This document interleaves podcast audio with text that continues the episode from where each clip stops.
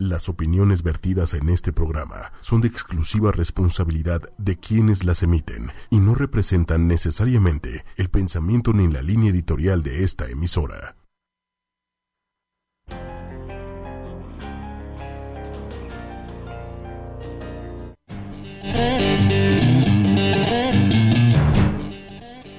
Bien, sí, buenas noches. Estamos aquí en eh, su eh, programa. Sector, Sector 7G. Llegó un poquito tarde este Sector Sexy Boy, pero sí vino Sector Sexy Boy. Bien, sé que es un lunes de puente, que seguramente están echando la hueva sabroso todavía. Estamos platicando mm, de lo feo que es el último día de puente y el último día de vacaciones en dados casos. Pero antes de entrar a diferentes temas, quiero dar las...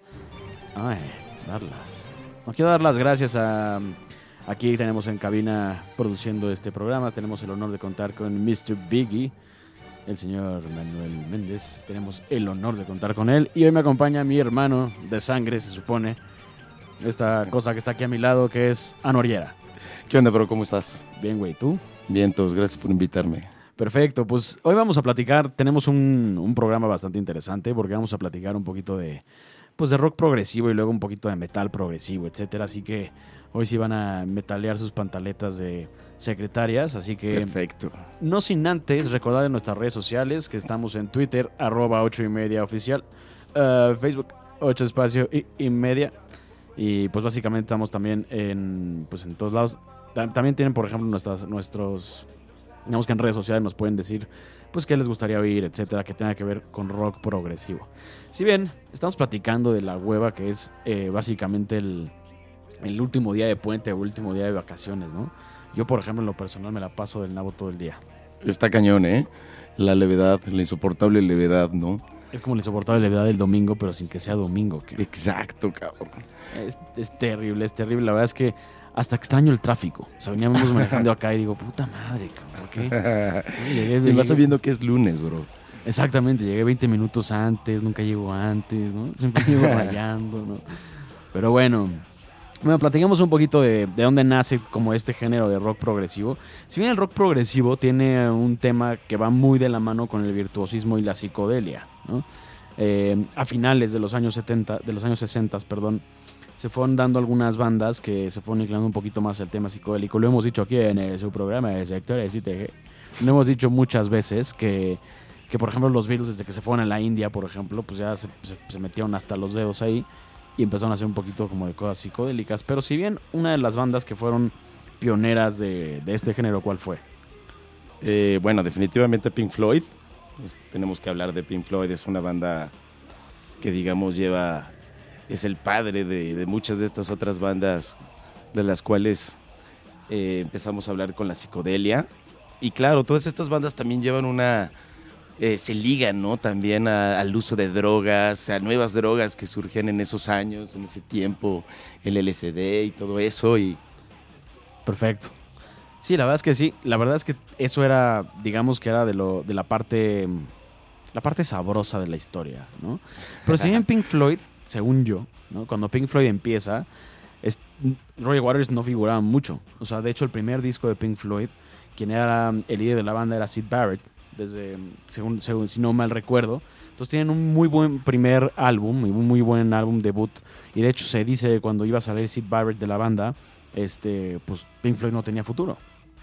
Es correcto, es correcto. Muchas veces eh, hay gente que no concibe Pink Floyd sin, sin Sid Barrett. Ya ves que hay nuevos discos de Pink Floyd ¿Todavía, neta? que osan llamarse de Pink Floyd. Pero bueno, eh, en realidad estos discos no tienen nada que ver en la onda donde teníamos a Nick Mason, Sid Barrett, George- Roger Waters, Gilmore, eh, todos estos, bueno, eh, todos sabemos el problema que tuvieron ahí Pink Floyd y problemas de drogas y todo esto y bueno, se separaron y ahí Gilmore se quedó con los derechos de Pink Floyd y, empezó a sacar pues ciertos discos que no tenían la misma calidad a los cuales nos tenían acostumbrados, ¿no? Bueno, pero ahí yo tengo, bueno, ahí creo que es un tema de debate, ¿no? O sea, yo creo, desde mi humilde punto de vista, David Gilmour es de los mejores guitarristas que ha conocido, eh, pues, el rock en general y el rock progresivo. A mí me parece que se le quita mucho crédito. O sea, honestamente hablando, Pink Floyd tiene solos maestros, tiene solos enormes, tiene, tiene riffs que, que son relativamente sencillos. Por ejemplo, un Wish You Were Here, que es una rola excesivamente sencilla, pero es una obra de arte. ¿no? Es, como el, es como ese. Es una pésima comparación, querido saber radio escucha, pero es como el síndrome de. el síndrome de Kurt Cobain, ¿no? Que tocaba rolas excesivamente sencillas y hacía de ellas pues hits, ¿no? Claro, también tenemos esa- ese tipo de rolas que manejaba Pink Floyd, rolas, eh, digamos, no tan progresivas en sus cambios de tiempo y todo esto, pero eh, esa super power ballad, ¿no? Una super power ballad de Pink Floyd.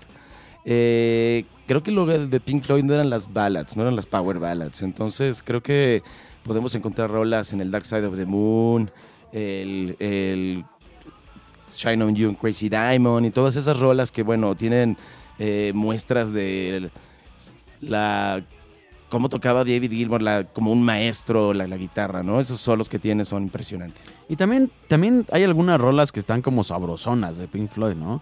Como que son algunas rolas como Pachá y el Sexy Time. O sea, Sí. tiene como rolas. Clarín Corneta, ¿cómo no? Porque hay unas. Ay, no sé, yo siento que Pink Floyd tiene de todo. Hay una. El primer track es como música de elevador. El siguiente track es una pinche obra de arte. El siguiente track es una balada, ¿no? Pero sí, como tienen como esa música de elevador que es también como pues, pues, para un sexy time, ¿no? Como de lunes en la noche. Claro, y también son de ese tipo de discos, de rolas, este, discos conceptuales, ¿no? No puedes escuchar a lo mejor, eh, empezar a escuchar el Dark Side of the Moon desde la mitad del disco. Tienes que escucharlo desde el principio y escucharlo hasta el final, ¿no? Porque todas las rolas van ligadas, es un hilo, es toda una historia que va ligada, entonces pierde ese saborcito rico, ¿no? Es escucharlo de principio a fin. Y bien, y por eso, eh, antes de seguir platicando de cuáles serían las cosas que debería tener este género para poder ser rock progresivo, vamos con la siguiente canción hablando de Pink Floyd. Esto es de The Dark Side of the Moon. La rola se llama Time, esta es su versión remasterizada de 2011. Y la tienen aquí. ¿En dónde, sector es sexy eh? Sector 7G. Bien, eso fue Time de Pink Floyd y estamos aquí en el programa Sector 7G platicando un poquito de rock progresivo y metal progresivo un poquito más adelante con Ano Ollera, que el cual tiene una serie de apodos como Ansia, Arangar, Ancigarrillo, etcétera. Sí, Y hablábamos, por ejemplo, de la importancia que tuvo Pink Floyd, más bien como, digamos, como uno de los precursores del, del- del rock progresivo. Pero ¿qué tiene que tener el, pro- el rock progresivo para considerarlo rock progresivo? Bueno, ¿tú qué opinas? Pues ese cambio de ritmo, ¿no? Ese cambio de ritmo eh, es como las canciones, eh, las canciones modernas, ¿no? Que escucha- que escuchan todas igual. Puedes escuchar el, puedes escuchar un track y poner el track en un minuto, en el minuto y escuchar cómo va el ritmo, el poner el minuto número dos y escuchar cómo va el, ritmo. Y esas canciones se siguen escuchando igual. ¿Sabes qué canción es, no? Y muchas veces cuando el, rock progresivo va cambiando los ritmos de la canción y eh, vas cambiando o saltando el track en el, en el timer, y vas escuchando cómo van cambiando esos ritmos y no van sonando igual. Sí, de hecho, de hecho yo también diría que es una de las principales formas de reconocer, digamos que de bote pronto a- al rock progresivo, ¿no? Eh, el cambio de ritmos que puede llegar a tener, que si bien no había muchos cambios en cuanto a beat, ¿no? En cuanto a la velocidad del beat o del metrónomo en las rolas antes, eh, eso, eso ya vino con el, con el metal progresivo, cuando, cuando ya juegan mucho más con, con diferentes tiempos, ¿no? Yo diría también que, mm, que si bien nace en un tema un poco psicodélico, ¿no? El rock progresivo, eh, y que luego dio pie a que se generaran diferentes géneros como el metal progresivo, esto dio pie también al virtuosismo, ¿no? Yo creo que, por ejemplo, eh, grupos como Dream Theater, ¿no? Eh, tienen, por ejemplo, un virtuosismo clarísimo, ¿no? Entonces, no cualquier músico puede llegar a tocar ese tipo de, ese tipo de, de música. Otro de los padres del, del- del rock progresivo fue Jethro Tull, ¿no? Si bien recuerdan, por ejemplo, este programa de los Simpsons, Timmy O'Toole, no, no tiene nada que ver, pero este es Jethro Tull. Jethro Tull fue una banda de rock progresivo que igual comienza en el mismo año, según yo, que Pink Floyd en el 67, ¿no? Es correcto, es una banda eh, de rock progresivo británica, eh, de las más longevas que hay en este eh, en esta definición de rock progresivo. Es una también una banda liderada por Ian Anderson, que es el flautista de la banda, es el que prácticamente él escribe todas las canciones del grupo y bueno, es el que lidera la banda, ¿no? Es excelente, es excelente. Realmente nace también esto porque mezclan, bueno, rock progresivo nace también mezclando instrumentos clásicos con rock. Pero bueno, sin más preámbulos, vayamos un poquito adelante y escuchemos la siguiente rolita de Jethro Tull. Esto es Aqualung, de su disco Aqualung, una excelente rola y la tienen en donde es Sector. Sector 7G. Estamos de vuelta en este su programa Sector 7G. Y bien, si bien tuvimos ahorita a Jethro Tull y ya tuvimos a Pink Floyd, nos pone un poquito más, eh, digamos que en la rama del metal progresivo con Arion. Arion nace, es una mega banda. Uf. Más bien es un proyecto. Arion no es una banda, es un proyecto de un eh, multiinstrumentalista y gran, gran compositor que se llama Arjen Lucassen. Arjen Lucassen es un, bueno, es un cuate que vive en, en- en los Países Bajos, o sea, en Holanda. Y básicamente lo que hace es que junta para cada disco, arma una banda como de 13 cabrones, ¿no?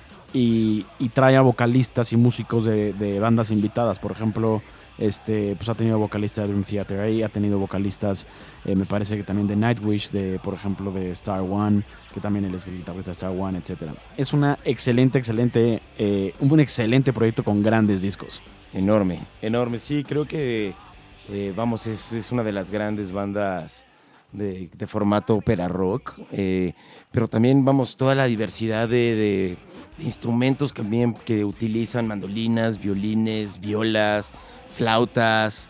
eh, vamos, es una gran, gran banda y, y todos estos discos, sus discos conceptuales que cuentan también grandes, grandes historias, ¿no? Sí, y a ti que te fascina pues la flauta, pues, pues seguramente pues por eso te gusta tanto esta banda. Oigan, queremos mandar un- algunos saludos de, a que nos están oyendo. Salim, te mando un gran abrazo. Este, nos escuchan también en los United States, nos escuchan en Carolina del Sur, ahora sí lo dije bien. Eh, evidentemente Denise, Orly, este, Abby, este, etcétera. Tenemos buenos saludos. Un saludo a Dani, a la hermosa Dani, mañana es su cumpleaños, felicidades. Y gracias por, por, por bendecirnos con la preferencia de este programa. También nos escucha en Argentina. Y pues bueno, sigamos para adelante. Vamos con esta rolita de Arion. Como les decía, es un poquito más rockera. Se llama Loser. Empieza de hecho con un instrumento que es de los aborígenes australianos. El instrumento se llama, Claro. es el didgeridoo, ¿no?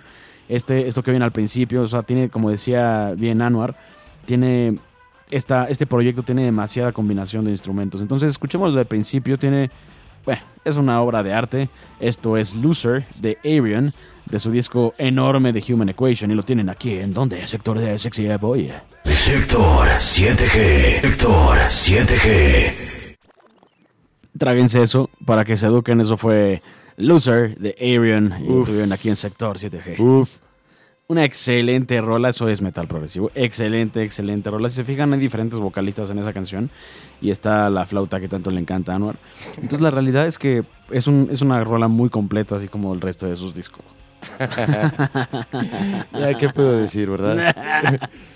Vamos a hablar ahora de Dream Theater. A mi gusto, si no es que la más virtuosa, una de las bandas más virtuosas que ha habido en la historia. ¿no? Está, Sí, está cañón. está, estuvo conformada, bueno, ya no está Mike Portnoy ahí, pero eh, bueno, el que tienen es muy bueno. Pero estuvo conformada por eh, Mike Portnoy en la batería, John Myung en el bajo, este, este chino como transgénero extraño, pero, pero no mames cómo toca. Este, John Petrucci en la guitarra, que es uno de los héroes de la guitarra. grandes, de hecho, él- claro. él hace tours con G3 y tal, y está más mamado que. Pero bueno, y bueno, en- eh, eh, inicialmente este, fue llamada Ma- eh, Majesty, ¿no? Después, em, digamos que se unieron en la vocal James LaBriere, que es excelente vocalista, y Jordan Rhodes. Rhodes, a mí se me hace que es el de, o si no es que uno de los más cabrones, uno de los mejores pianistas del mundo. Es impresionante. Si tienen oportunidad o si les gusta tocar el piano y que no sea el piano al revés, el piano normal, eh, pueden ver videos en YouTube de Jordan Rhodes y es verdaderamente impresionante. Así es, así es. Y bueno, los tres miembros siguen tocando ahorita los tres miembros originales que permanecieron juntos, James Le Lebris y Jordan Rudess.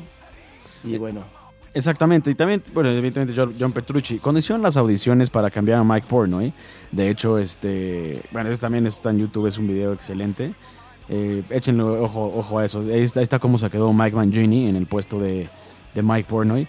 Y si bien nos dimos a la tarea de encontrar una rola que no durara dos horas de Dream Theater para poderla poner en este programa correcto. y que diera también eh, pues una idea de lo que estábamos hablando, ¿no? Clarín Corneta. Vamos a mandar otro saludo especial eh, A Eli no se te va a quemar ahí la ropa que estás planchando. Pero bueno, si es que es ropa. Pero bueno, vamos con esta rolita, como les decía, es escogida para este programa. Se llama The Gift of Music. Qué belleza de nombre. Esto es Dream Theater y la tienen aquí en donde es Sector Sexy Boy. Sector 7G. Eso fue el regalo de la música. O sea, The Gift of Music, The Dream Theater. Bien, hay una banda que seguramente, mm, bueno, que no todo el mundo conoce, pero que es bastante famosilla en Estados Unidos y se llama Fish. O sea, pero Fish con PH. O sea, Fish, ¿no? Es una excelente banda. Excelente, excelente banda. Estuvieron tocando juntos por más de 20 años. Tuvo una disolución por ahí en 2004. Pero algo bien interesante de esta banda Fish es que es una especie de cosa progresiva. Es como una especie de tremenda cosa progresiva. Lo que hace Fish es que mezcla demasiados géneros. De repente una rola de Fish puede ser de bluegrass, la siguiente es jazz, la siguiente es metal, la siguiente es rock progresivo. ¿No? Pero si bien siempre tienen este como sello progresivo, ¿no? Si están haciendo un jazz siempre es como muy progresivo y así. Ellos son muy famosos por tener muy largas este, improvisaciones en unas jam sessions. Así es, así es, así. De esas largas sesiones que puedes estar escuchando a tu banda tres, cuatro horas en el escenario, ¿no? Y bueno. Sí, esos cuates volaban. Básicamente lo que hacían es que tenían demasiada improvisación. O sea, de hecho en varios conciertos de Fish, eh, ellos decían que no llevaban nada ensayado. O sea, decían que pues iban a, ¿no? A, digamos que a, a treparse ahí a tocar y ver qué salía. A ver qué ¿no? sale, ¿no? Exacto, esos eran los conciertos de Fish y, y son y la verdad es que lo hacían muy bien, tenían excelentes improvisaciones, eso quiere decir la conexión que había entre cada una de ellos, no es, no es como la tuya y la flauta, pero sí era una muy buena conexión con sus instrumentos y entre ellos, ¿no? Sí, bueno, la verdad es que no será la misma conexión, pero bueno, incluyan el rock, el jazz, el rock progresivo, el funk, el reggae, y el country, el blues, todo eso, ¿no? Pero creo que también le daban a la flauta. Sí, ah, sí. Oh. Sí, estoy viendo aquí una foto y ve, ahí trae prendida la flauta. Ah, ah, ah, ah. Vamos, vamos, tiene unas rolas bien ricas, Fish, la verdad. Este, mm, así que vamos con esta rola que es una de las rolas, pues también está como sabrosona y también para que descansen un poquito y dejen de metalear sus pantiprotectores de secretaria o sus truzas de bellboy. Esto es Heavy Things de Fish y lo tienen de en dónde. Sector 7G. Ay, qué sexy voz tiene Sector Sexy Boy. Ay. Bien, eso fue Fish con Heavy Things. La tuvieron aquí en su estación eh, consentida, 8ymedia.com. Vamos a hablar ahora de mm, un poquito de qué pasa, por ejemplo, del otro lado de la moneda, en la parte latina, en la parte de habla hispana, con la, mm, digamos que la parte progresiva, ¿no? El rock progresivo y el metal progresivo, etcétera. Pues hay muy buenas cosas, la verdad es que hay muy buenas bandas. Eh, hay una banda mexicana, por ejemplo, que se llama Agora, que si bien yo la, yo la catalogaría sí en un poquito de metal progresivo, más bien sí metal progresivo, pero también tiene eh, pues mucho como de power metal, ¿no? Eh, Agora. Eh, y también hay bandas españolas muy buenas. Y, y el mismo, por ejemplo, el mismo Warcry tiene un disco completo de metal progresivo que es el Alia Jacta Est, que es un excelente disco. eh, y bueno, que ahorita actualmente pues ya no lo hacen tan, ya no, ya no son tan progresivos, ¿no? Pero vamos a hablar de esta banda que se llama Perfect Smile. Es una banda completamente desconocida, ¿no? Es una banda que si bien es medianamente conocida en España, incluso para los españoles no es tan conocida. Es, sí, es esas bandas eh, relativamente nuevas, septiembre de 2004. Es una banda de Madrid. Y bueno, desde ese, de esas bandas eh, baturras que truenan increíble, ¿no? Que suenan, de verdad que los españoles sí saben metalear sus, sus truzas y bueno, le dan fuerte ahí. y son buenas, es- son buenas esas bandas de metal español. Joder. Sí, de hecho sí. De hecho esta, este disco es bien interesante y es un, es un, es- para la gente que no escucha metal, ¿no? y para la gente que le medio le espanta el metal, creo que esta es una muy buena introducción a este género. Es un disco bien divertido. que- ¿no? Exactamente, es un, de hecho también lo, cata- lo catalogan un poquito como happy metal, pero mm, tiene demasiadas cosas progresivas. Yo lo metería mucho más dentro de progresivo. Es un, es un libro que se llama Érase una vez eh, un cuento al revés. Todas las canciones, cada canción es una historia mm, como de esas historias de Disney, ¿no? O esas historias eh, de antaño.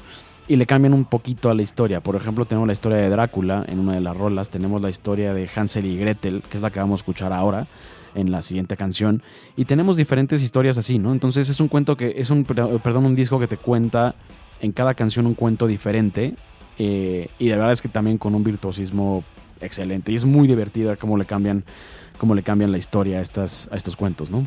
Súper, así es, efectivamente el Perfect Smile, eh, una buena banda, en una banda que como tú dices va contando eh, los cuentos y te va llevando de el disco, es como leer un libro y es como escucharlo y bueno, es una, es una gran opción para poder escuchar eh, algo de, metal, happy, happy metal, ¿no?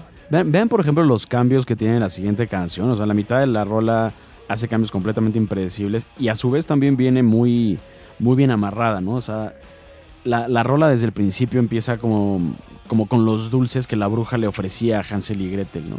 Bueno, vamos a escucharla. Se llama Venga. Cazadores de Brujas, The Perfect Smile. De su disco era hace una vez un cuento al revés. Y les garantizo que solo la tienen aquí. ¿En dónde es? Sector 7G.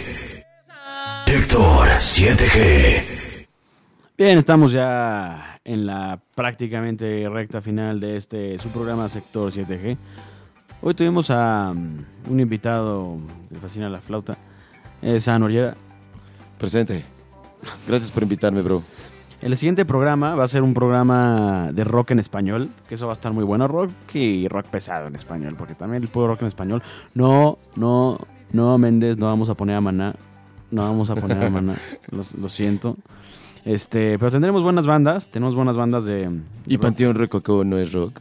Exacto. Tenemos buenas bandas de rock en español, este, pues no sé, Cabá, ¿no? Ah, Se va a poner sabroso, ¿no? Se va a poner sabroso. No, no se crean, no, sí escúchenos, no vamos a poner esa mamá. bueno, pues básicamente eso fue todo, todo por hoy. Mi nombre es Julián Yera, un banco de órganos más de esta sección oscura de 8ymedia.com. Muchas gracias por escucharnos. Tengan un buen lunes. Hasta luego. Gracias, bro. Bonita noche. Buen lunes para todos. Sigan rockeando.